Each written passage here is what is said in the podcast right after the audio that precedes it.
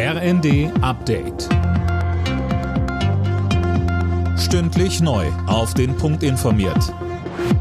Ich bin Daniel Stuckenberg.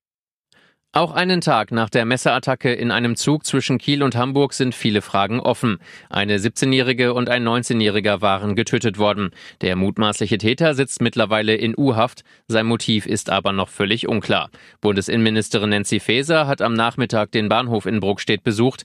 Auch sie will eine schnelle Aufklärung. Aber Jetzt geht es erstmal darum, den Familien der Opfer zur Seite zu stehen. Und es gebietet in der Tat der Respekt, der viel zu früh ähm, so je aus dem Leben gerissenen jungen Menschen insbesondere, jetzt erstmal allen zur Seite zu stehen, für sie da zu sein und dann aber auch sehr schnell aufzuklären, wie es dazu kommen konnte. Die Behörden in Deutschland und den USA haben ein weltweit agierendes Hackernetzwerk zerschlagen. Das hat die Staatsanwaltschaft Stuttgart erklärt. Sönke Röhling, bei der Hackergruppe hat es sich nicht gerade um kleine Fische gehandelt. Ja, das kann man wohl sagen. Das Hackernetzwerk soll weltweit über 1500 schwere Cyberangriffe auf Unternehmen begangen und dabei über 100 Millionen Dollar Lösegeld erbeutet haben. Betroffen waren unter anderem Krankenhäuser, Schulbezirke, Finanzfirmen und wichtige Infrastruktur in über 80 Ländern.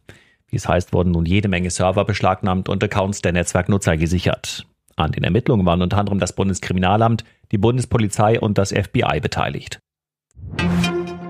Der Deutsche Städtetag hat von Bund und Ländern schnelle Hilfen für kommunale Krankenhäuser gefordert. Viele Kliniken stünden kurz vor dem Aus. Es müssten jetzt Überbrückungshilfen und neue Investitionen her, so Städtetagsvizepräsident Burkhard Jung bei einem Treffen des Kommunalen Spitzenverbandes in Chemnitz.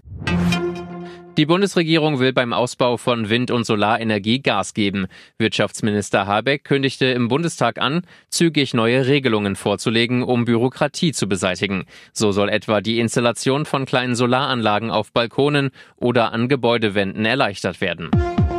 Alle Nachrichten auf rnd.de